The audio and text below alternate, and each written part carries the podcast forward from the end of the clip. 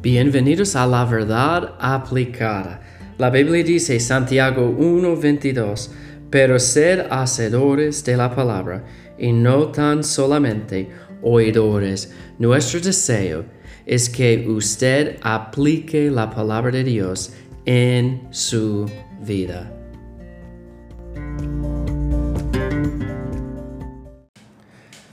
¿A quién le gusta la sal? Es importante, ¿verdad?, en cocinar.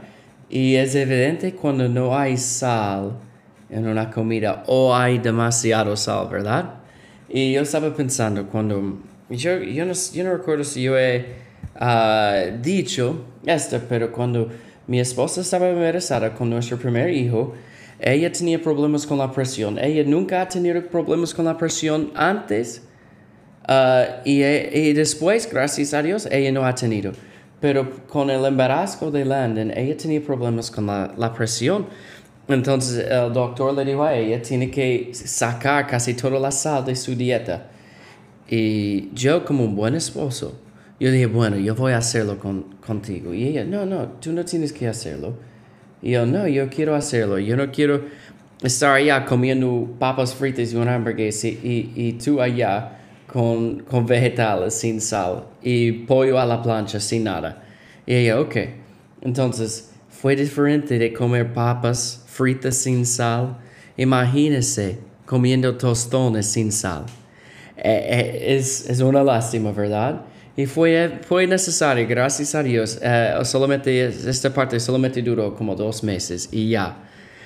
Pero eh, los usos de sal son, uh, son muchos, especialmente en la época de la Biblia, para el sabor, para la preservación, para la curación, especialmente en el, en, el día de la Biblia.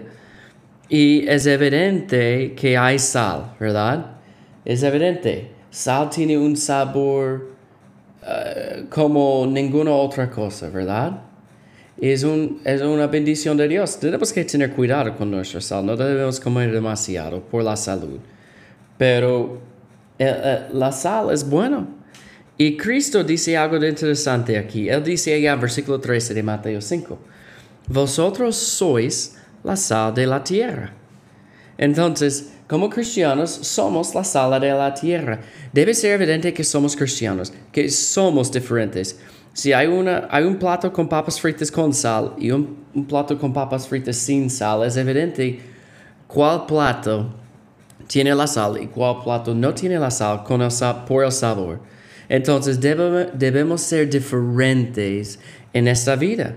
Debemos ser testimonios para el Señor. Entonces, uh, vosotros sois la sal de la tierra.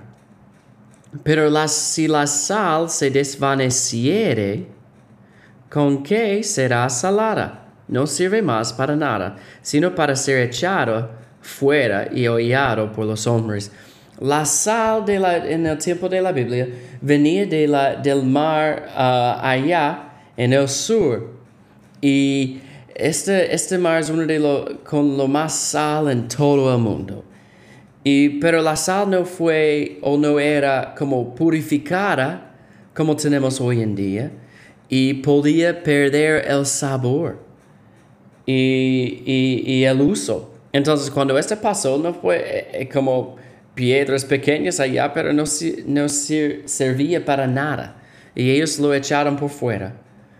Entonces, ¿cómo vamos a aplicar esto?